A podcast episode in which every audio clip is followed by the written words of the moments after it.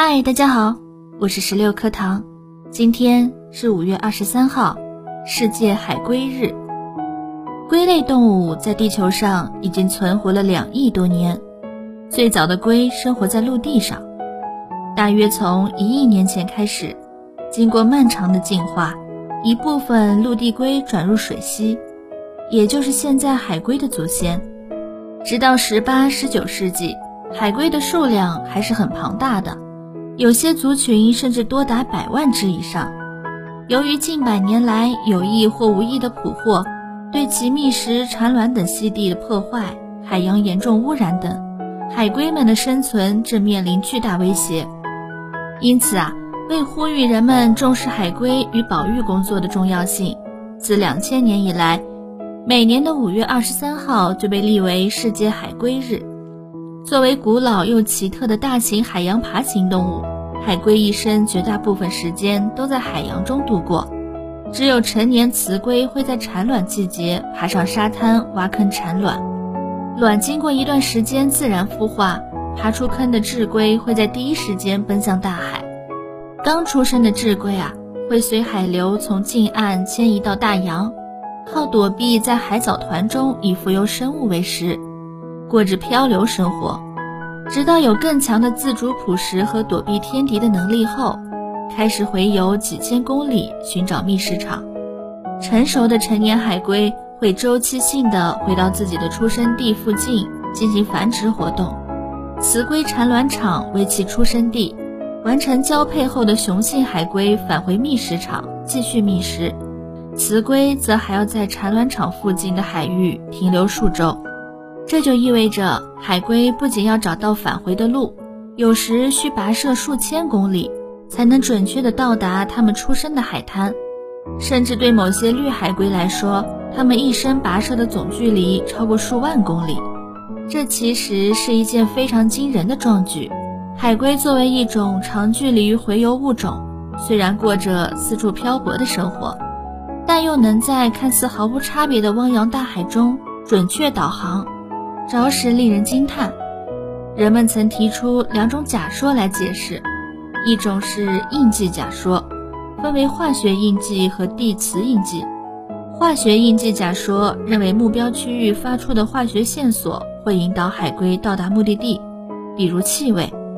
地磁印记假说认为海龟可以从地球磁场的特征中获得位置信息，这些信息可能在跨洋迁徙中发挥重要作用。另一种是非印记导航。由于印记假说多少存在不足，并且对不同出生地区同种海龟的线粒体基因调查，发现了一些特殊的遗传片段。有学者认为，这类动物可能使用了尚未理解的继承指令。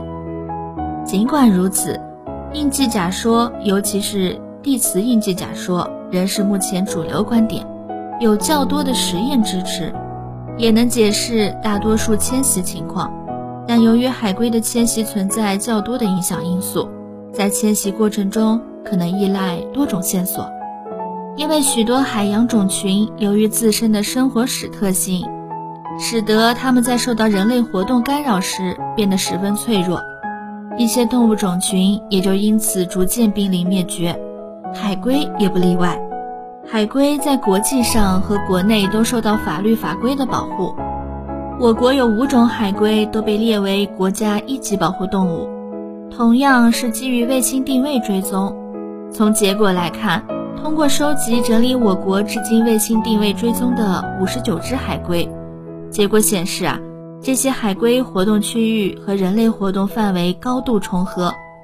该研究也归纳总结出我国海龟生存面临的六个主要威胁，包括栖息地衰退。和产卵群体数量下降、渔业和航运干扰、非法贸易、水族馆和海洋馆的高需求，以及不理想的饲养环境、海洋垃圾和污染以及气候变化。我国在海龟保护方面已经开展了许多工作，包括建立了一个国家级海龟自然保护区，开展了对目前产卵数量最多的绿海龟产卵场连续四年的常规监测。出台了一系列国家级和省级的法律法规，同时啊，还需要继续扩大海龟重要栖息地的保护范围，积极推动各利益相关方加强合作，开展海龟等大型海洋物种的保护工作。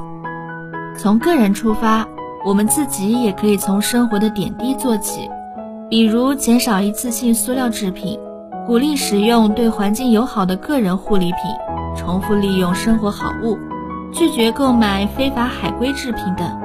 海龟对人类及大自然都有着重要的意义，它不仅是维持海洋生态平衡的重要一环，还是开展海洋生态环境变化监测的指示性物种之一。希望在各方的共同努力下，我们能将海龟保护好，让这些来自远古的水手们继续畅游于海洋。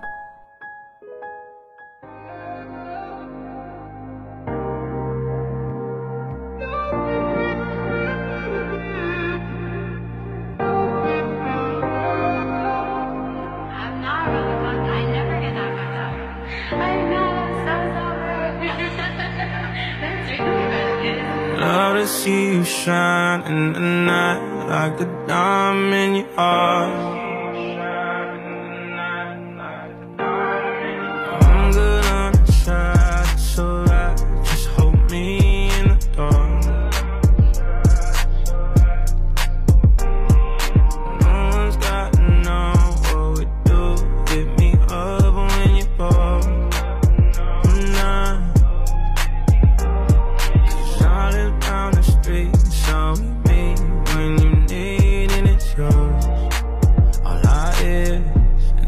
feels better than this. Nothing feels better. Nothing feels better than this. Nothing feels better. I'm not. But We don't got high. This is what you like of me. Nothing feels better than this. Say we're just friends, but I swear when nobody's around.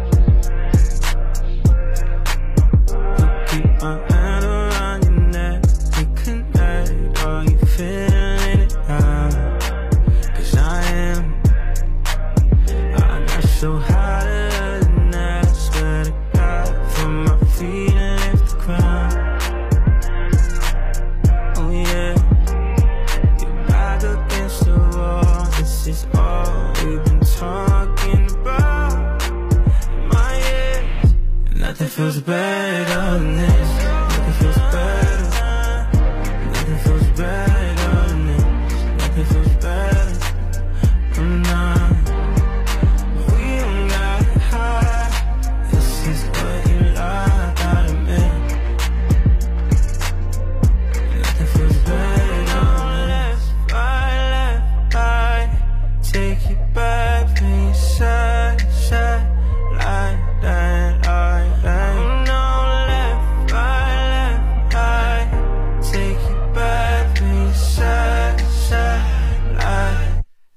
feels better